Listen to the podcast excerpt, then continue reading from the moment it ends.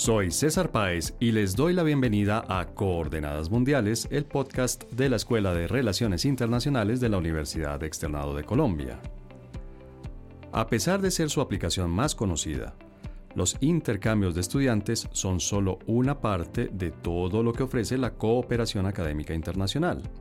Este tipo de asociación internacional hace parte de la diplomacia científica, una de las herramientas más positivas y prometedoras que tienen los estados y los actores no estatales de conectarse, compartir recursos y coordinar esfuerzos para entender y solucionar problemas comunes.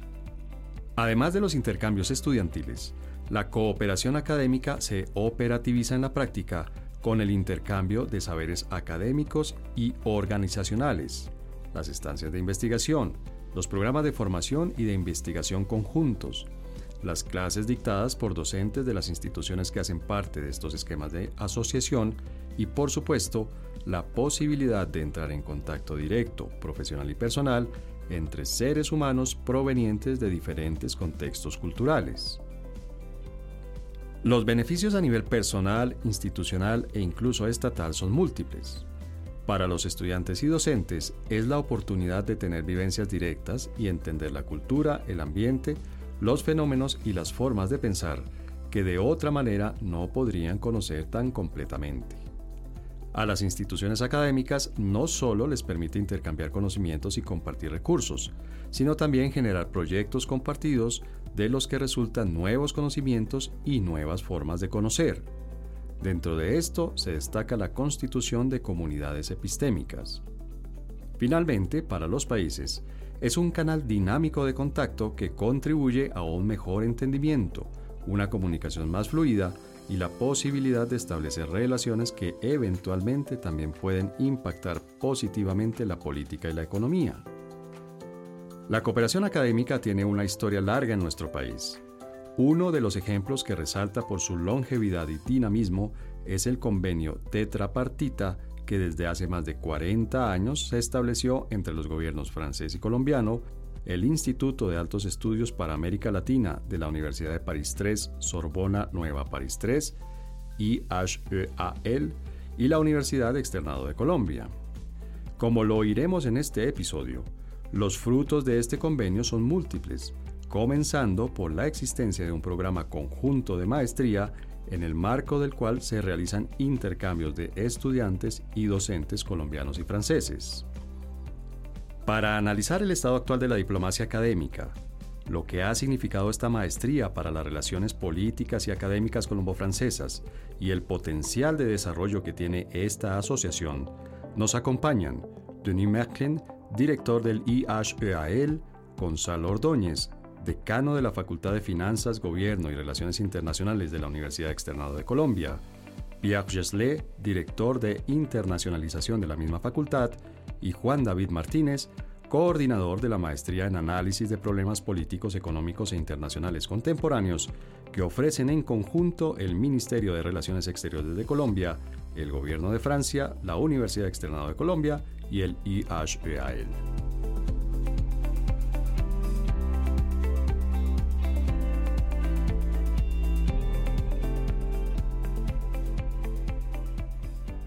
Bueno, normalmente cuando tenemos invitados internacionales eh, son invitados que se conectan de manera remota, pero hoy tenemos la suerte y la, pues no sé, la, muy grata experiencia de tener de visita física aquí a Denis. Denis, buenas, buenas tardes. Gracias por venir aquí a Colombia, a Bogotá y al estudio de Coordenadas Mundiales. Muchísimas gracias a ustedes, es un placer. Bueno, está también nos acompaña hoy nuestro decano, Gonzalo Ordóñez, que nos ha acompañado ya en un par de episodios en los que hemos hablado de diplomacia científica. Hoy, no sé si es parte, obviamente, de lo que me gustaría que nos aclararas más adelante, Gonzalo, pero no sé si esto que podríamos llamar diplomacia académica hace parte de la diplomacia científica o estoy forzando, digamos, mucho el, el concepto. Hola, hola a todos. Sí, ¿no? Sí, efectivamente podría caber dentro de esa clasificación. Bien, y está, por supuesto, nuestro director de internacionalización, Pierre Jasley. ¿Lo dije bien? Sí, esta vez está bien, César. Muy bien, después de 300 intentos de haberlo dicho mal, el 301 sale bien. Y finalmente a Juan David. Juan David, gracias por estar con nosotros. Además que vienes hoy por primera vez a Coordenadas y llegas, has llegado hace poco aquí a nuestra facultad a encargarte precisamente de una maestría que es la materialización de este tema del que vamos a hablar hoy. Eh, perfecto, buenas tardes César, buenas tardes a todos, mucho gusto estar acá. Bien, pues les propongo después de, este saludo protocolario y muy diplomático que entremos en materia. ¿Qué tan importante, qué tan eh, dinámica, qué tan viva está la diplomacia académica? ¿Qué tanto en el mundo real se, se tienden lazos y esos lazos qué tan vivos están hoy en día? Bueno, están vivos de manera desigual. Hay regiones del mundo que cooperan mucho y que tienen una diplomacia universitaria y científica muy activa por distintas razones y hay otros que otras regiones que, es en donde es más débil, ¿no? Este podría el, ejemplo que viene inmediatamente y no solo porque yo venga de allí es el de la Unión Europea que desarrolló en los últimos tramos del proceso de unificación política del continente, programas de intercambio universitario muy interesantes que, que concluyeron o, que, digamos, se, terminaron de, de, perfeccionar con los, los famosos acuerdos de Bolonia, ¿no? que, que permitieron este, una homologación. una, claro, una homogeneización perdón, del, del conjunto de los sistemas universitarios europeos lo que es algo muy difícil. Son muchos países, muchas tradiciones, pese a que las universidades tuvieron un origen remoto común, se habían diversificado mucho y eso trajo como consecuencia una velocidad de intercambios y una circulación de, que, va mucho más allá de la formación de las élites europeas, ¿no? Claro. Mm. Porque es una, una universidad ya democratizada, ya de masas, aquella que, que se unificó o que se estructuró de esa manera como, como una cooperación. Muchas veces hay grandes estados que tienen sistemas universitarios menos homogeneizados, ¿no? Eh, y, podríamos mirar América Latina y en su proceso de integración, que es desigual, que es muchas veces con tropezones, este, pero que de alguna manera avanza. Este, los sistemas universitarios también forman parte de esa cooperación, suelen ser espacios relativamente fáciles en, algún sentido. Casi nunca son prioritarios porque no están en, las coyunturas inmediatas, nunca están en el corazón de los intereses económicos inmediatos, porque el efecto del trabajo universitario, tanto en investigación como en docencia, es largo, ¿no? pero, pero siempre están en la agenda de una manera o de otra. Hay algunos actores ahora en América Latina que están impulsando muy fuertemente que la, que la, integración latinoamericana circule o, se, se, incline hacia el costado universitario y que no espere que otros aspectos de la integración, que son más complejos tal vez porque las economías son muy disímiles, las sociedades también, los sistemas políticos pasan por, por circunstancias diversas. Entonces, este, bueno, allí, ¿no? Pero esta pregunta, Gonzalo, que te va a hacer a continuación es un poco en, esta trampa inevitable en la que uno cae en estos temas del huevo o la gallina. Este ejemplo que nos da Denis de la Unión Europea y de cómo intrarregionalmente se han venido tendiendo lazos, lazos además muy, muy dinámicos, muy vivos, eh, es consecuencia del proceso que ha llevado, digamos, a la unificación o es una herramienta que ayuda a la unificación o las dos cosas simultáneamente. ¿Podríamos ver, por ejemplo, algo así en, América Latina? Bueno, pues efectivamente la, la, experiencia europea en ese sentido es, es, eh, es, un referente impresionante porque sí es el producto de un, de de un ejercicio de, de coordinación de políticas a todo nivel. Y cuando se llega al nivel de la educación es porque las condiciones están dadas para avanzar en un proceso de integración entre países tan disímiles finalmente y con sistemas tan diversos como los europeos, em, donde la homologación, la homogeneización, el reconocimiento de títulos que permite, que permite la movilidad de personas, pues es una de las estancias más avanzadas de la integración. Eh, y, y, uno se pregunta, bueno, si ellos lo han logrado, ¿por qué América Latina no lo ha logrado? ¿Qué es lo que impide en América Latina con sistemas relativamente más cercanos, por lo menos la lengua empezamos por ahí, nada más ni nada menos. eh, que tenemos nosotros en común, eh, a excepción pues, de algunos países, incluido obviamente Brasil, em, si, si, si, es el producto de una decisión política, de una voluntad política marcada dentro de, bueno, un contexto histórico también en búsqueda de, de hacer una región más pacífica, más integrada, próspera, con unas amenazas globales que los eh, inspira para unirse, etcétera, etcétera, u oportunidades para aprovechar también en un mundo en el que se creó que era más multipolar que el de ahora. Eh, pero nosotros en América Latina sí, eh, aunque tenemos procesos y esquemas de integración históricos con algún grado de éxito, pues estamos muy lejos realmente de, poder avanzar en estos. Y claro que si, si, si se pudiera lograr ciertos niveles mínimos de consensos entre los países eh, para facilitar esa mayor movilidad de personas que un título que se obtiene en, un país pueda ser luego validado y aceptado en otro país dentro del mismo continente, pues eso daría un, grado de integración mucho más avanzado. Pero, pero no se ha dado por lo pronto y eso es un buen tema, digamos, de, de discusión y conversación en, relaciones internacionales, sin duda. Bien, y, y Pierre, esta, esta visión que nos dan tanto Denis como Gonzalo es intrarregional, pero tu vida, tu vida personal en buena medida, se ha desarrollado en la diplomacia, en la integración, en la no sé ni siquiera cómo llamarlo, académica interregional. Es decir, tú estás en, Colombia y, en una buena parte de tu vida profesional estuviste a cargo de, un, de administrar un programa de, de, cooperación entre dos, entre cuatro, perdón, entidades de las que ya vamos a hablar un poquito más adelante.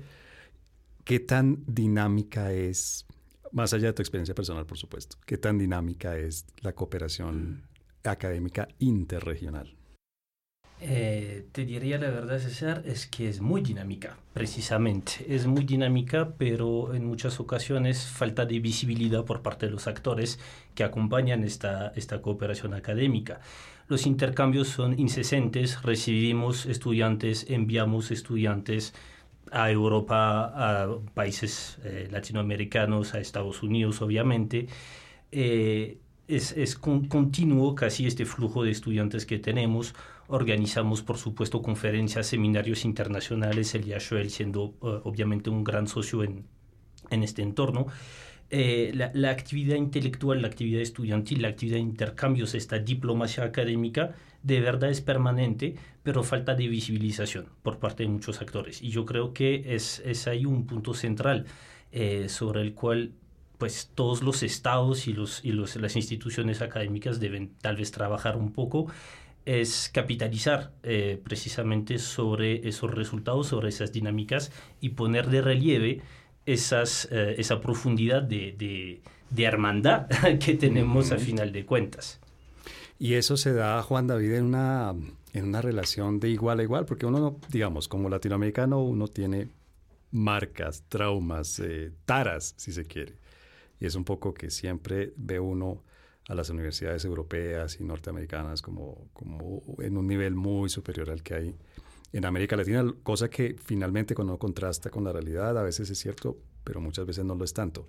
Se puede establecer una relación de, de igualdad, de lo que llamaríamos aquí de tú a tú, entre instituciones eh, latinoamericanas, colombianas específicamente y, del norte?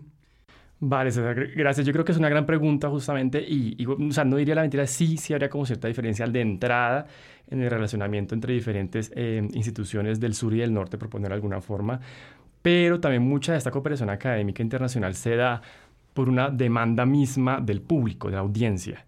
Entonces, eso hace también que las instituciones se vean obligadas a, acercarse entre ellas, a hacer procesos de negociación, de sesión de, diferentes eh, posturas que, tengan cada una de ellas para justamente provecho tanto de la institución, para procesos, digamos, de acreditación, de mostrar resultados, eh, buenos resultados a nivel internacional y también para beneficio, por supuesto, de los estudiantes que en última son eh, uno de las audiencias o una de las partes que son más involucrados y que tienen más exposición a estas, a estas experiencias.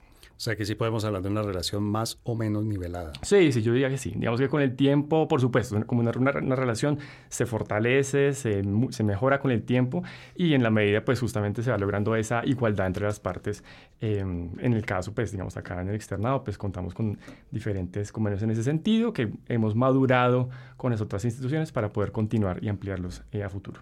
Y, y tú nos dabas un ejemplo que es pues, obviamente el que mejor conoces, que es el, ambiente en el que más, te, más eh, frecuentemente te, te, mueves, que es el intraeuropeo.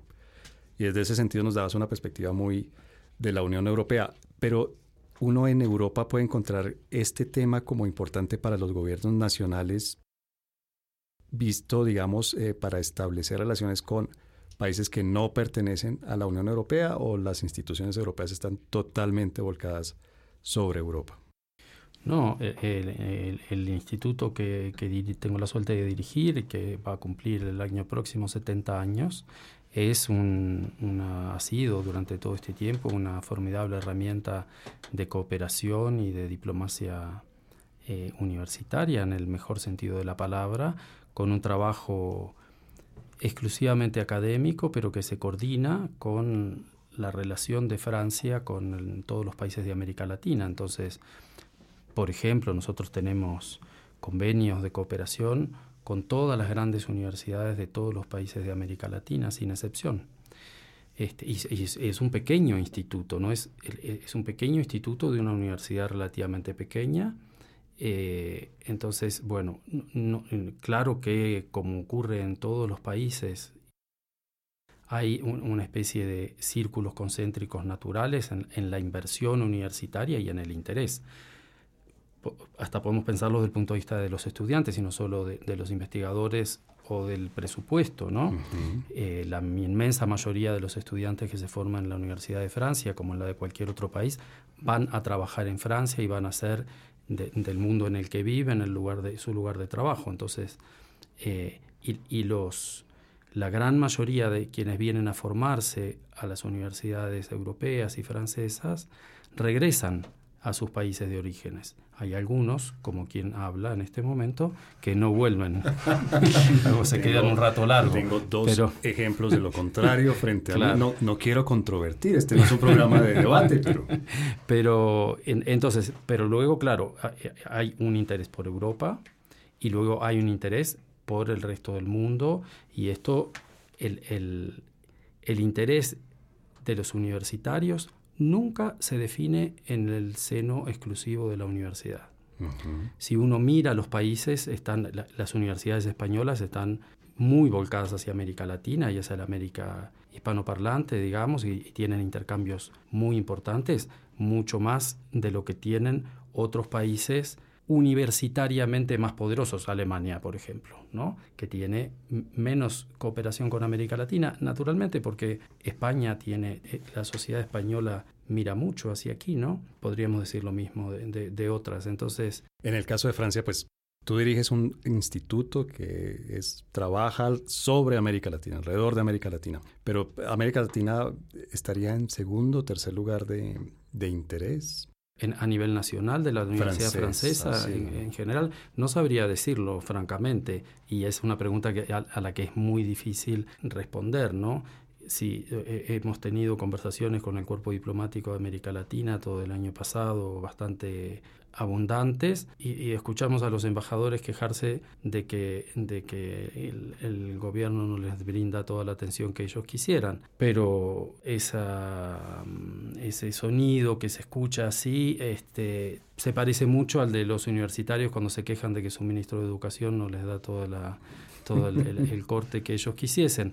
Es parte del juego, ¿no? Y ese, eh, América juego, Latina, ese juego es universal. América Latina es muy importante para la Universidad Francesa y lo ha sido desde hace muchísimo tiempo, en muchísimas áreas. El principal laboratorio del CNRS, que es el Centro de la Investigación Científica que, unifica la investigación en Francia, pública, tiene sede en Argentina. el, el, el, más grande laboratorio del CNRS fuera de Francia está instalado en Argentina, por ejemplo, ¿no? Es un, laboratorio dedicado a la observación de partículas cósmicas.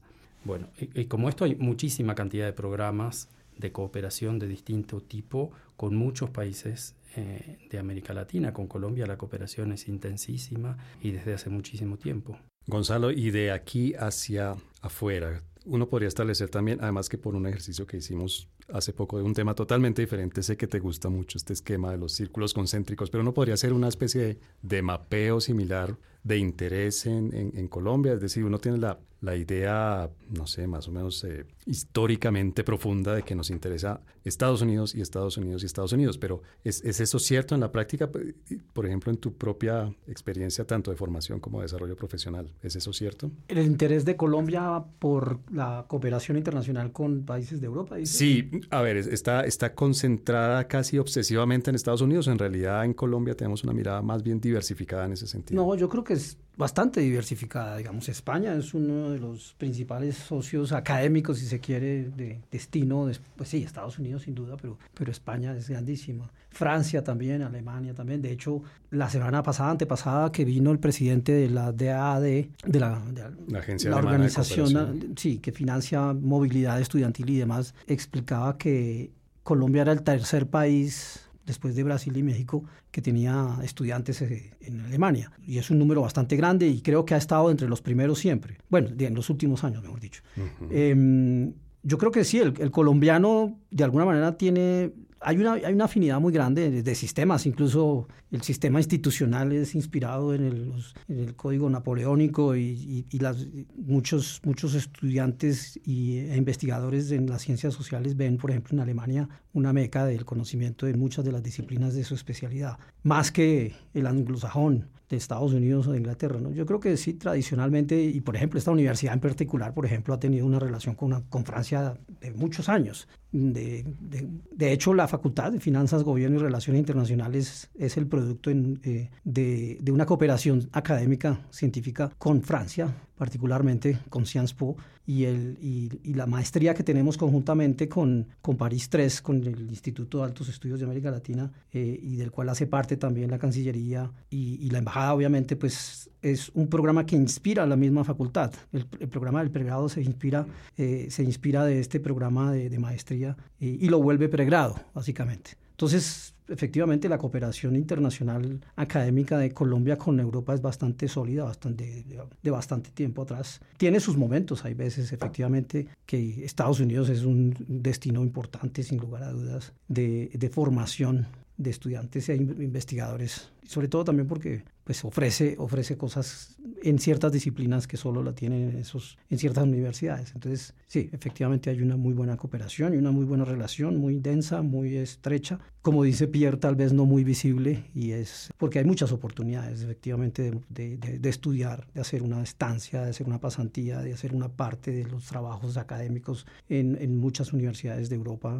Y, y pues de eso se trata precisamente la cooperación académica internacional. Tenemos mucho más relación, de hecho, para responder a tu pregunta, tenemos muchísimo más relación con Europa y Estados Unidos de la que tenemos con Argentina o con la que tenemos con Brasil o, de, o con Venezuela o con Ecuador o Perú, que son nuestros vecinos. Y Pierre, precisamente por algo que, que acaba de decir Gonzalo, uno tendría la sensación, la percepción de que la cooperación académica, la diplomacia académica es vénganse a estudiar acá y nos vamos a estudiar allá, pero eh, también por los ejemplos que, que, el propio Gonzalo mencionó ahora, va mucho más allá de eso. ¿Qué, ¿Qué otros elementos hay además de ese, que es tan importante obviamente? ¿Qué otros elementos hay de, de intercambio de saberes, conocimientos, maneras de hacer, de recursos? ¿Qué, qué otras materializaciones hay?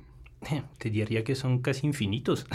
Eh, podríamos estar explorando siempre nuevas vías, obviamente, para, para la construcción de, de, este espacio de cooperación, pero pues obviamente tenemos cantidad de publicaciones, de investigaciones conjuntas, eh, trabajamos en programas de políticas públicas que involucran, como lo decía el, el, doctor, el doctor decano, eh, que involucran cooperación alemana, cooperación francesa. No, no, no quisiera adelantarme en, en las negociaciones que, que, nos vienen muy próximamente. Eh, sin embargo, eh, el, el, mismo programa de maestría del cual estaba hablando el decano siempre ha sido eh, un ejemplo precisamente de, em, de, abordaje de cooperación política a través de lo, de lo académico. Y eso creo que es, es una de las cosas que siempre se ha quedado en esta invisibilidad, en esta zona gris de la cooperación académica, eh, es que a través de lo académico, pues obviamente podemos construir muchísimos espacios de colaboración política, eh, de, integración política, te, devuelve un poco a tu pregunta inicial de la Unión Europea tal vez, y, que permiten eh, explorar entonces esos, esos nuevos horizontes.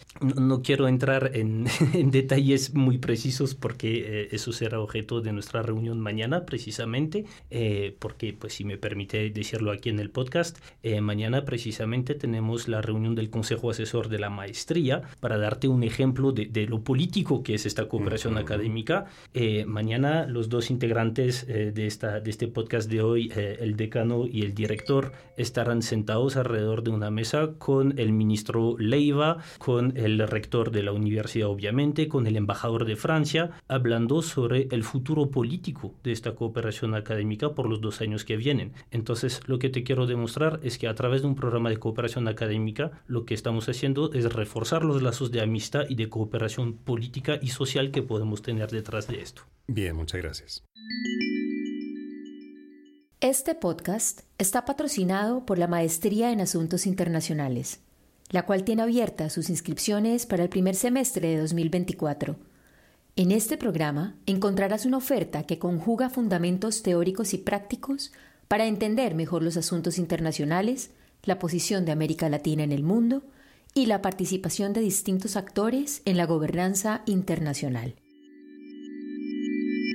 Bueno, en el primer segmento de este episodio que dedicamos hoy a la diplomacia académica, a la cooperación académica internacional, vimos una especie de, somos académicos, ¿qué hacemos? Una especie de marco teórico, una especie de panorama general de lo que es y de cómo se viene desarrollando diplomacia académica, la cooperación internacional en temas académicos. Ahora somos académicos, vamos a la, al caso de estudio. Y este caso de estudio pues es nuestra maestría en análisis de problemas políticos, económicos e internacionales contemporáneos. Y Juan David, que es el, coordinador de esta maestría, pues la pregunta, la, pregunta inicial de este segmento es para ti, Juan David, ¿en qué favorece, cómo enriquece, qué le aporta la cooperación internacional académica a ese programa? Perfecto, César. No, muy buena pregunta para, para empezar justamente este nuevo segmento. Este programa es muy particular justamente en su diseño, en la forma como los estudiantes eh, toman los cursos, las audiencias mismas que conforman las clases de los cursos y las oportunidades que ellos tienen durante el transcurso de sus estudios. digamos que en principio es una maestría que hace parte del portafolio de, la, de posgrado de la Facultad de Finanzas, Gobierno y Relaciones Internacionales de la, de la universidad, pero lo que la diferencia, lo que la demarca un poco de la demás oferta es justamente esa digamos que, por decirlo, obligada convivencia que tienen los estudiantes colombianos o estudiantes que tomen la maestría acá en Bogotá con estudiantes franceses que participan en las clases eh, de forma anual. Digamos, los estudiantes franceses están acá por, por espacio de un año en Colombia y los estudiantes eh, nuestros, los inscritos acá en Bogotá, por decirlo así, tienen también la oportunidad de asistir durante un año a clases en la Universidad Sorbona, Sorbona 3, eh, justamente pues como parte del, del acuerdo que tenemos actualmente. Eso por un lado. Por otro lado, ¿en qué se materializa esa, esa cooperación académica en conferencias que tenemos también anualmente para nuestros estudiantes, eh, dadas por profesores justamente de esta universidad en Francia. Son conferencias que además hacen parte del currículo de la maestría. Si no es una actividad adicional para los estudiantes, sino que justamente queremos que esos lazos de cooperación, como decía un poco eh, Pierre anteriormente, y también como lo sentía en la mesa, esas, esa voluntad de que, esto, de que esto permanezca en el largo plazo, se materializa a través justamente de espacios de discusión abiertos para los estudiantes en los que pueden también debatir con los invitados especiales eh, del programa. Eh, no sin mencionar, por supuesto, pues volviendo un poco a lo que ya eh, decía, de la oportunidad de doble titulación para los estudiantes que aplican, en total son cinco estudiantes que anualmente van a Francia y cinco estudiantes franceses que vienen a Colombia, digamos que complementan un poco también esa experiencia internacional de los estudiantes que se quedan acá en Bogotá en la maestría y considero que realmente es un muy buen plus del programa frente a la oferta académica que hay acá en Bogotá, por ejemplo. Sí, y más allá de lo institucional propiamente dicho, Denis, eh, digamos a un nivel un poco más, mm, no sé cómo llamarlo, individual, para profesores del, e investigadores del instituto que tú diriges, para los estudiantes que están en el instituto, ¿qué tan atractivo es académicamente, intelectualmente, vivencialmente venir a Bogotá y, estar en esta maestría y, en este espacio de cooperación? Es eh, fundamental. Nosotros en, en nuestro instituto eh, promovemos, eh, tenemos una parte de estudiantes franceses y europeos y una parte de estudiantes latinoamericanos que vienen a Francia. Pero nosotros promovemos que el conjunto, todos los latinoamericanos y los franceses, vengan a América Latina, a sus países, a hacer sus investigaciones y experiencias docentes. En el caso de, porque esa vivencia, esa presencia en el lugar es muy importante. En un momento se creyó, y algunos creen aún, que las comunicaciones, el, trabajo a distancia, va a poder sustituir eso. Y, eso y ahí tenemos un, problema, pero tenemos el contraejemplo, ¿no? Esa formación a distancia, que es más, más barata, más económica, ¿no? Que, que, viajar y enviar gente, puede ser virtuosa toda vez que sea un complemento del, del otro y nunca cuando es un sustituto. Porque sabemos de sobra que el hecho de trasladarse al lugar, de integrarse a la sociedad, de participar de los intercambios sociales, lingüísticos, institucionales, de vivir la cultura universitaria del otro lugar, enriquece muchísimo y, por sobre todas las cosas, crea vínculos que son prácticamente indestructibles. Las, las escuelas de élite de todo el mundo saben que tienen que crear un espacio de cohesión social porque esa gente va a comunicar entre sí durante muchos años, sin viajar. ¿eh? Estoy hablando de una escuela de ingenieros o de diplomacia. Se, se, conocen desde jóvenes, compartieron la cerveza en aquel bar de aquella esquina durante unos años y eso va a tener un impacto social importantísimo. Entonces, eso es lo que nosotros logramos con este programa de manera muy intensa y es un auténtico privilegio, tanto para los docentes como para los estudiantes. Para nosotros poder venir aquí y este, para mí estar aquí hoy con ustedes es de una riqueza muchísimo mayor que si hubiésemos hecho esto por Zoom. Oh, totalmente. Perdón, perdón mi reacción, pero es que no sabes lo que es. Eh, imaginen, imaginen para una persona de 20 años, ¿no?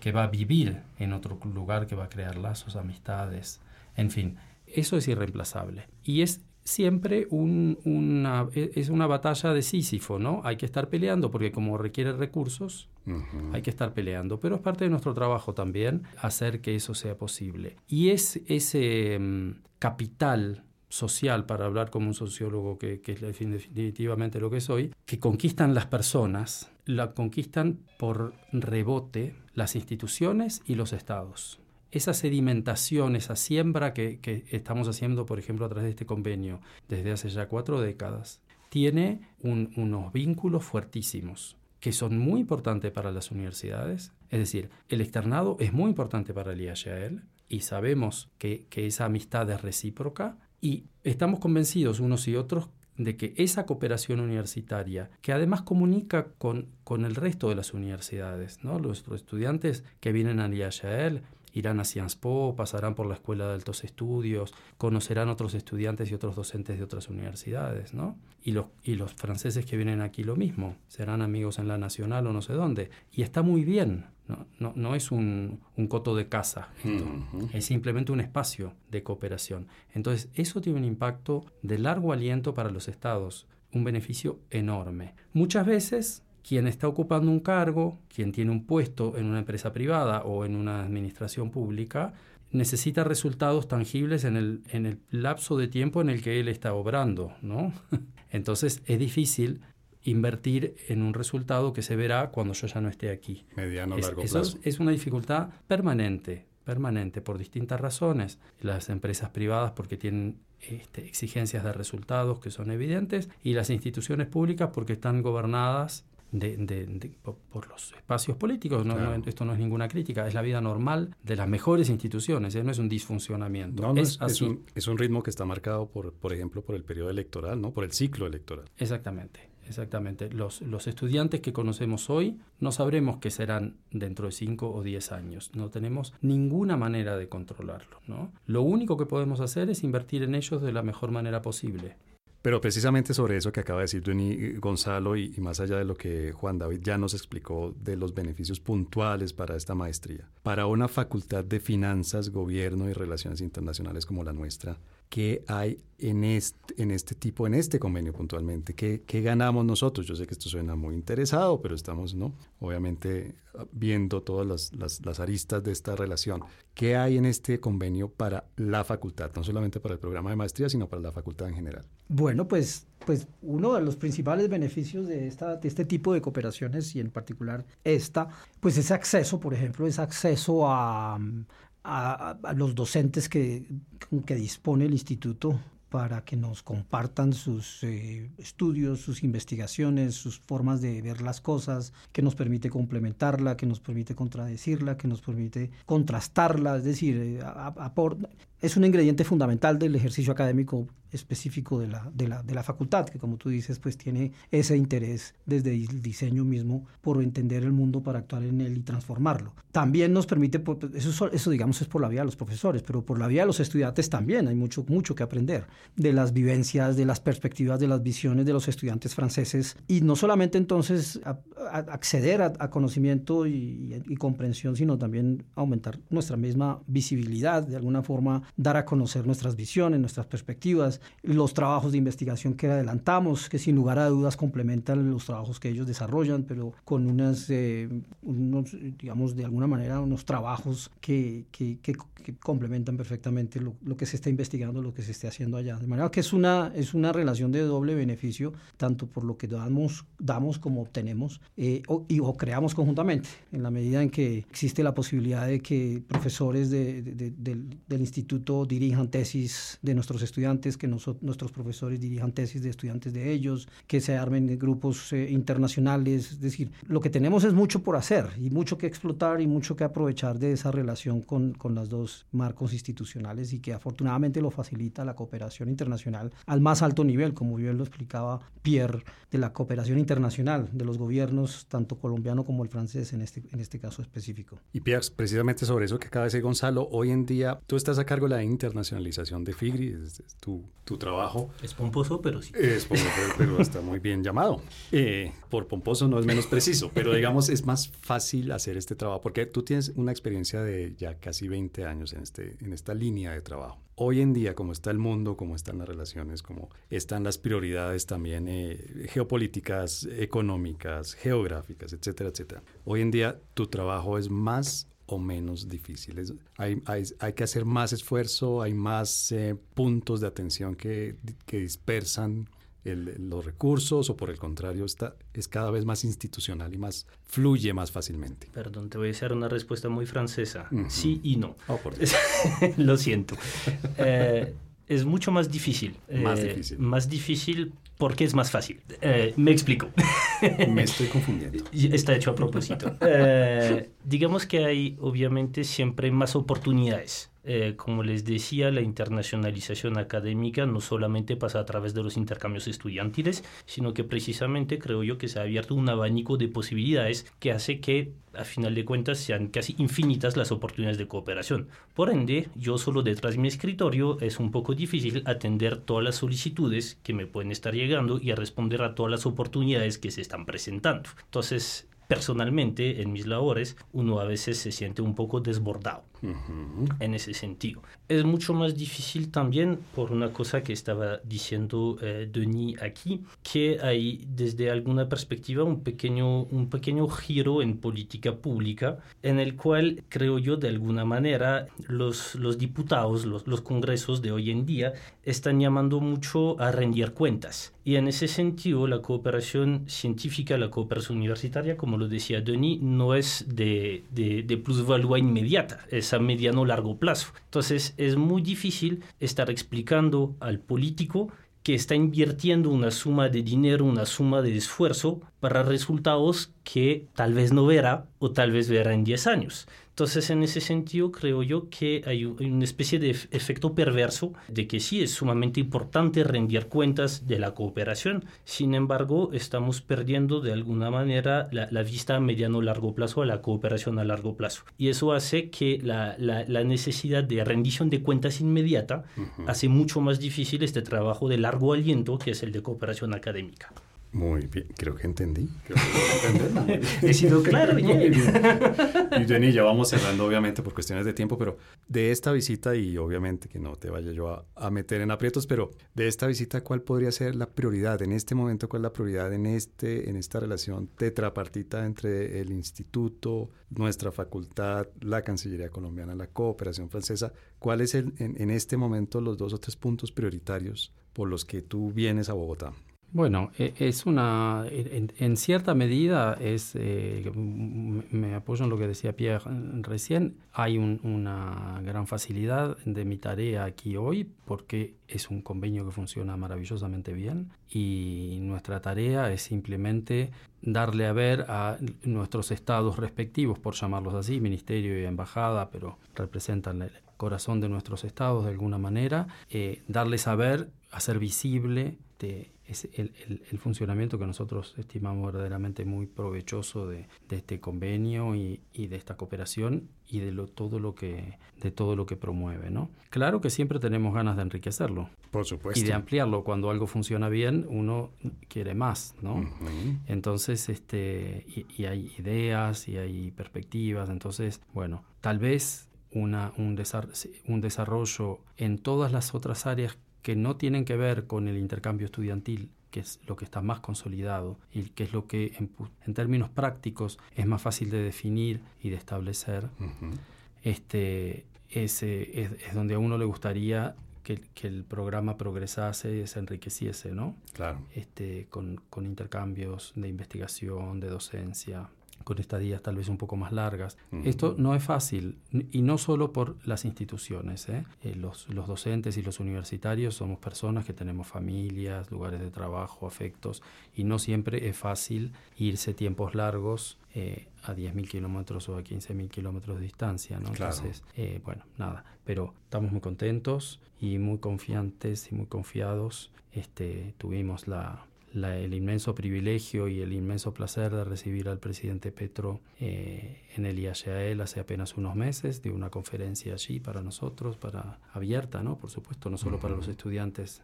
del instituto y, recibir un presidente de Colombia siempre es un, un, gran privilegio y no nos ocurre todos los días. Entonces, bueno, nada, eso es para nosotros como una especie de, de marca por supuesto. de, lo, de lo bien que están las cosas. Y de nuestra parte, Gonzalo, de nuestra parte, de la parte de la facultad que tú diriges, de, nuestra parte, ¿cuáles serían las, em, las prioridades? ¿Coinciden algunas de esas? Sí, sí, eh, claramente. Y sí es nuestra parte. sí, efectivamente. Em, esto, es, esto, es, esto es de los casos exitosos de, de mayor, eh, decir, demostrar, sin lugar a dudas, una cooperación de 40 años eh, que involucra a gobiernos y academias, eso no se presenta. Yo no sé si existe en, otros, en otras latitudes algo parecido. No, no es la única. Es, algo de demostrar, es un caso de estudio para analizar y observar sin lugar a dudas. Y por lo tanto, pues para continuar y para fortalecer y, y, y multiplicar, efectivamente. Bien, y no sé, y no sé si Juan David quiere de pronto hacer una no sé, una especie de lista de deseos o, por lo menos uno, ya quiero decir, pues aprovechar el espacio de coordenadas para poner en esta mesa frente a las personas que Sí, César, gracias. No, justamente, digamos, recogiendo un poco la conversación que ha habido en la mesa, eh, sí me llevo la, la, la pregunta la inquietud y también me gustaría formularla para todos acá presentes y los auditores, por supuesto, cómo pensar en, en, eh, cómo pensar en visibilizar justamente esos resultados de la cooperación. Yo creo que es una pregunta que ha, ha estado planeando un poco a través de la conversación, que pues hay algunas aproximaciones, hay unos beneficios, pero sí creo que sería bueno como pensar en algo que la haga muy visible. No necesariamente en cifras, estamos un poco muy sesgados siempre a las cifras, pero sí ver, ver alguna forma de que las cosas sean sistemáticas y que sea muy evidente para cualquier persona, incluso externa a este modelo de cooperación, qué es lo que significa hoy, cuáles son los beneficios. Yo creo que el desafío principal, por lo que ustedes mismos han dicho acá en esta mesa, es que la gente entienda o sepa o conozca que la cooperación internacional académica, esta diplomacia académica de la que nos estamos hablando aquí, va mucho más allá del intercambio estudiantil. Creo que ese es en parte un, desafío grande para eso que tú acabas de poner en la mesa. Yo hubiera mencionado temas presupuestarios, pero está bien, cada quien hace lo que quiera aquí, en coordenadas mundiales. La recomendación bibliográfica de Coordenadas Mundiales. Bueno, en este segmento que empezamos en este momento es un segmento muy corto en el que normalmente le pedimos a nuestros invitados que hagan una recomendación para las personas que quieran entender mejor el tema, que quieran conocer más sobre el tema, pero hoy también podría ser para una recomendación dirigida a aprovechar mejor los vínculos, los lazos que hay de diplomacia académica. Así que, señores, ¿quién quiere comenzar? ¿Quién quiere dar la primera recomendación? Pues mi, recomendación sería que tomar esto como una, como una temática más que algo específico de una fuente, un libro o algo así. Es, es al contrario, es hacer de esto una temática de investigación. Yo creo que aquí hay una, unas preguntas de investigación muy interesantes para los estudiosos, por ejemplo, de la diplomacia científica, y yo me puedo incluir dentro de eso, que hemos publicado sobre esos temas al respecto de la diplomacia científica, porque mm, es algo que pues, ha sucedido todo, de hace muchísimos años, pero no había sido objeto de estudio como tal las, y tú que eres sociólogo, de pronto te, te, interese entender un poco más desde la sociología, la misma diplomacia académica, la sociología de la investigación internacional, eh, las, eh, las relaciones de cooperación o la, la, configuración de comunidades epistémicas, es decir, el llamado sería, eh, además de comunidades epistémicas que trascienden fronteras, el llamado sería hacia, hacia promover la investigación en este tipo de disciplinas donde eventualmente esta misma es un estudio de caso interesante a explorar. Jenny, ¿cuál sería tu recomendación? No sé si es una recomendación, tal vez unas ganas de, aprovechar. Me parece que el, el, este espacio que, que, que, funciona alrededor de este acuerdo de cooperación en la formación de, diplomáticos también, contiene algunos problemas que son propios de nuestras sociedades y del mundo en el momento en el que están. Y, entonces es muy importante que cuando formamos altos cuadros, como pueden ser los diplomáticos, ellos nunca estén totalmente encerrados en la burbuja en la que la disciplina y el trabajo los encierra también más o menos naturalmente. Y una manera de hacer eso no es solo salir a caminar y tomar café por la ciudad o tener amigos o ir a jugar al fútbol en, alguna canchita de por allí, como decimos los rioplatenses, eh, este, sino que además es aprovecharse de estas ocasiones que presentan. Una de ellas es el problema de las lenguas que es un problema típicamente, la, diplomacia se ejerce a través de las lenguas con las que la diplomacia funciona. Suelen haber lenguas francas, lenguas comunes que, que, ocupan todo el espacio, pero no hay diplomático que no sepa que cuando él habla la, la lengua de su interlocutor, obtiene muchas más cosas con mucho más, la comunicación es más fluida porque se genera un espacio, una comunión de cooperación muy importante. Y eso lo vivimos nosotros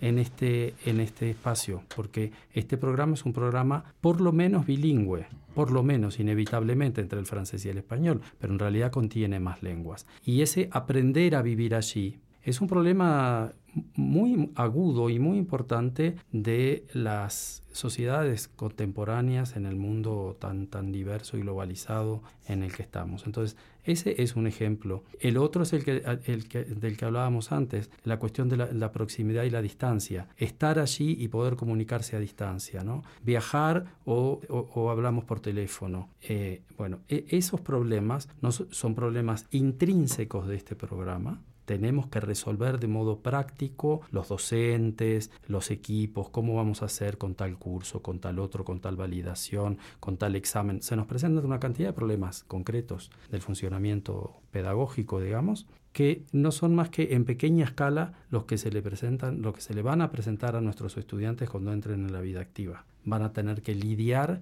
con esos problemas. Entonces, pensar en ellos nos ayuda a prepararlos, es parte de, la formación que podemos ofrecerles. ¿no? Bien, y Juan David, ¿cuál sería tu recomendación? No, yo creo que más que recomendación, eh, retomo el punto que, tomaba, que decía el decano justamente porque yo creo que indirectamente responde mi pregunta del anterior segmento, justamente cómo visibilizar eso. Eh, una buena respuesta considero que puede ser hacer, hacer de esto un campo de estudio que sea más allá de lo anecdótico, más allá de la red y del capital social del que hablaba Deña anteriormente. Algo realmente eh, académico. Exactamente, que pueda dar resultados que sean muy concretos y que tengan justamente la validez y la robustez que ofrece justamente una publicación científica. Entonces, una invitación para, para tesis de, de esta y de, y de las otras maestrías que tiene nuestra facultad, obviamente, y el doctorado también, ¿no? Y bueno, Pierre, yo voy a ser mucho más pragmático, perdón. Eh, no voy a hacer una recomendación, les voy a hacer una invitación a todos nuestros estudiantes de pregrado y de posgrado y postdoctorales, o lo que sea. Por favor, acérquense a la Oficina de Relaciones Internacionales y de Intercambios. Por favor, aprovechen el momento en el cual están, porque como bien lo decía Denis, como bien lo decía también el decano, el intercambio es, es, es fabuloso.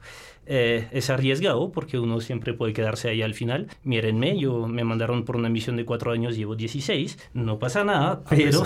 A pesar de, los esfuerzos que hemos hecho, es. Sí, no me han deportado, lo lamento. Pero contribuye a la construcción de una persona. Eh, y creo que es una oportunidad maravillosa que, cualquier estudiante debería poder aprovechar. Entonces, por eso la invitación a acercarse y la invitación a aprovechar de este tipo de intercambios que tenemos, de becas que podemos ofrecerles. Entonces, la invitación es infórmense. Claro, sí, yo, yo aquí me he mantenido muy neutral, pero yo estoy muy agradecido con esa maestría, porque, ojo, ojo, perdón, porque para mí creo que de los años más enriquecedores que he vivido, y estoy a punto de cumplir 50, fue el intercambio que hice gracias a esa maestría en Francia. Realmente es una experiencia... Transformadoras, son experiencias transformadoras. Profundamente, estructuralmente. Muy bien.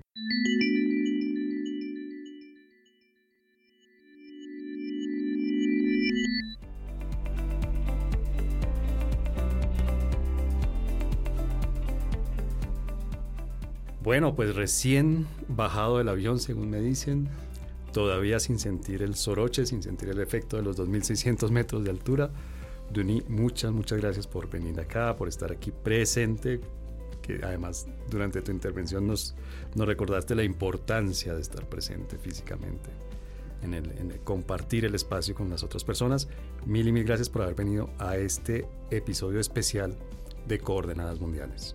Un verdadero placer, muchísimas gracias a ustedes. Muy bien, y, y, a ti Gonzalo, obviamente ya la tercera, la cuarta ya uno pierde tercera, la cuenta aquí de que tenemos a nuestro decano. Tercera, pero ¿de cuántas llevan ya? De 105. Ah, eso no es nada. no, pues tampoco aspiro a que sea más. No, no, pues está muy, no, cuando, cuando obviamente esperamos volverte a tener aquí, y además hoy con tu doble, digamos, eh, identidad, si se quiere, de decano de la facultad, de protagonista, pero al mismo tiempo de investigador del fenómeno, ¿no? Estás en, ese doble papel hoy de protagonista y de investigador de este tema de diplomacia científica y diplomacia académica.